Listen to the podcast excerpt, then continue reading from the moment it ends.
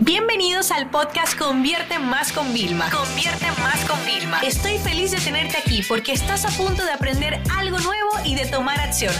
Así que prepárate para tu dosis diaria de estrategias, tácticas y herramientas para escalar tu negocio con fans, publicidad y contenidos. Vamos a hablar de cómo gestionar un nuevo proyecto, una nueva campaña con proveedores externos.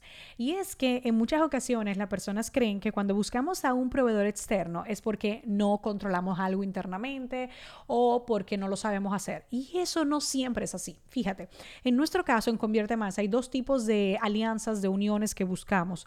Cuando yo busco un proveedor externo, normalmente es porque tengo una carga de trabajo tan alta que internamente, y eso que somos un equipo de casi 30 personas, no podemos podemos llevarla a cabo. Entonces, buscamos un proveedor externo que viene siendo esa mano amiga, que nos ayuda a que el proyecto se lleve a cabo sin que represente una gran carga para el equipo interno actual. Es decir, tú te vas a quitar un dolor de cabeza externo, pero no vas a tener que alterar tu planificación porque se va a poder llevar a cabo el proyecto.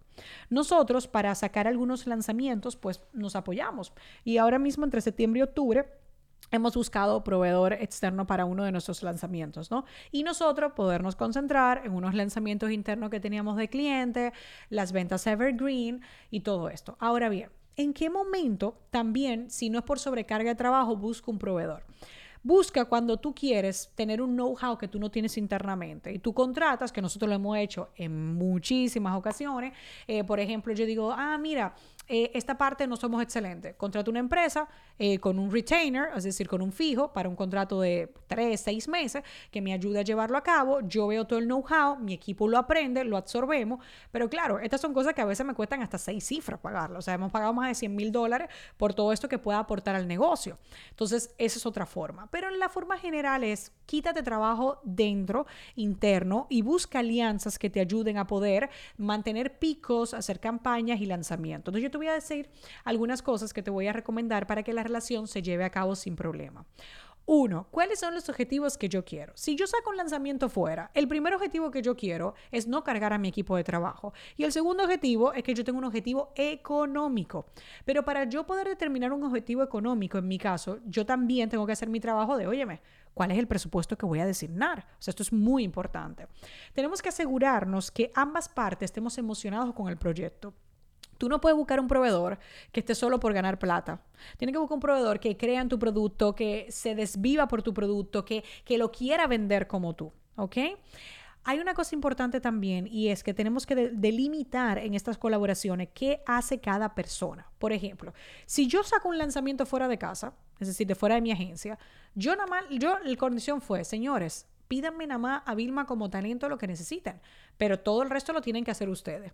Ah, no, mira, por ejemplo, esto del contenido lo tienen que hacer ustedes. Ah, ok, perfecto, pero el resto lo hacen ustedes. Entonces yo, por ejemplo, eh, lo que son las páginas de venta de los productos nuevos, en mi cabeza yo lo tengo súper claro. Yo soy la vendedora, yo sé la que voy a hacer el pitch.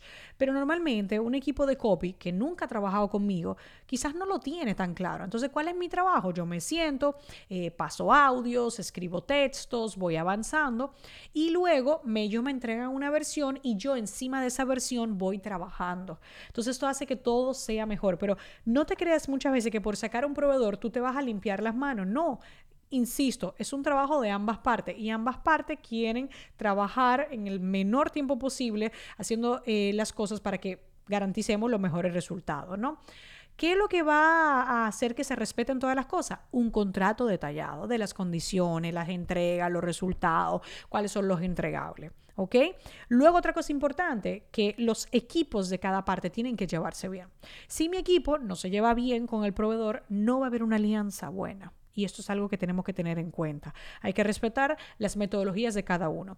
Y en mi caso, por ejemplo, si yo contrato un proveedor, yo le digo, no. Y me dicen, ¿cómo tú quieres hacerlo? No, no, no como tú quieres que lo hagamos. Yo te estoy contratando a ti, yo voy a hacer lo que tú me digas y juntos vamos a tomar una buena decisión.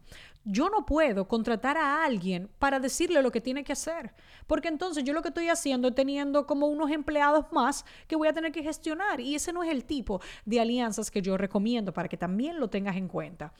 Otra cosa importante es las obligaciones de cada uno, el tiempo que hay. Porque en momentos de una campaña puntual, por ejemplo, que contrates a alguien para que te lleve tu campaña de Navidad de tu tienda online, para que te haga el aniversario, la campaña, para que te haga el lanzamiento de un nuevo producto. O sea, uno tiene que estar muy, muy claro de las obligaciones de cada uno, porque cada hora que pasa, no se va a poder volver a recuperar. Solo hay un lanzamiento en vivo. Y si no, después tú tienes que esperar y hacer otro. Solo hay una primera vez que se lanza el producto. Tú lo puedes relanzar luego, pero solo hay una primera vez. Entonces, son cosas muy importantes.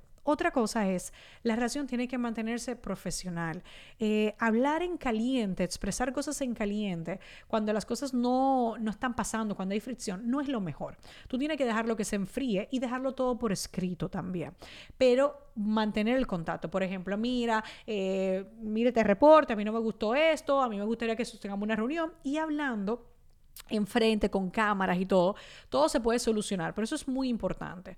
¿Yo por qué eh, te hago esto? Porque en el lanzamiento de Business Marketing Strategy, yo conté con proveedores, pero yo conté con proveedores para todo el proyecto prácticamente. Primero fue, internamente podemos hacer el programa solos. Sí, claro. Pero ¿cuánto tiempo tardaríamos con todos los pendientes?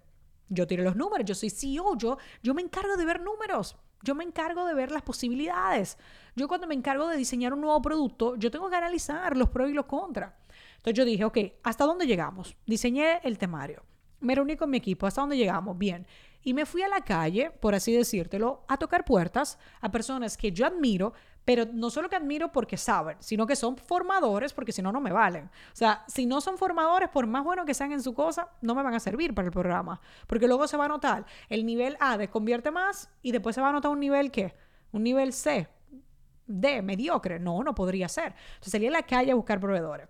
Salí a la calle a buscar proveedores para la parte de gestión, o sea, profesores. Y todo eso, yo te estoy diciendo que el lanzamiento no se había abierto todavía el carrito y nosotros teníamos un buen dinero abajo ya. Pero eso es parte de todo ese proyecto. Ahora bien, cuando tú te buscas proveedores, tú no puedes eh, está con una estrella. Ya yo he pasado muchos lanzamientos, he pasado muchas cosas. O sea, yo podía asumir que si el producto no se vendía, si la oferta no hubiera sido acertada, yo podía asumir eso, ¿ok? Como negocio. Yo me preparé para eso. Pero déjame decirte algo. No busques un proveedor para que te ayude en un lanzamiento si tú estar con el miedo del fracaso que no te lo puede permitir porque la relación se va a empezar a contaminar. Así que bueno, espero que esto le hayas ayudado también para que sepan que, señores, juntos somos mejores. Reconocer que no te da tiempo hacer algo no te hace menos mejor agencia. Es más, déjame decirte algo, todas las agencias grandes trabajan con otras agencias de colaboración. Mi propia wedding planner contrató a otras wedding planner que yo iba a contratar para que hicieran la decoración y ellas se encargaban de la gestión. En todas las industrias se lleva el tema de las colaboraciones. Ahora, lo que tú como líder ¿vale? Como jefe de un departamento, como trabajando, no te puedes permitir postergar un pico de ingresos sin necesidad por no externalizar fuera. Y eso es algo que tú siempre tienes que tener. Que en casa hay un mimo especial. Sí, claro que sí, no te voy a decir que no. Que en casa las cosas se van a hacer lo mejor que se pueda. Sí, claro que sí. Pero yo voy a dejar una oportunidad, voy a perder un timing importante por no dejarme ayudar y buscar socios, colaboradores y partners. Ahí te dejo la reflexión. En mi caso, como CEO, después de mucho tiempo, yo prefiero apoyarme de otro, porque déjame decirte cuál es mi filosofía en la vida. Yo prefiero ganar 50 que cero, 70 que cero, 80% que cero. Con esto que quiero dejarte dicho, que es mejor que nos dejemos ayudar a que dejemos de ganar. Esta sesión se acabó y ahora es tu turno de tomar acción. No te olvides suscribirte para recibir el mejor contenido diario de marketing, publicidad y ventas online.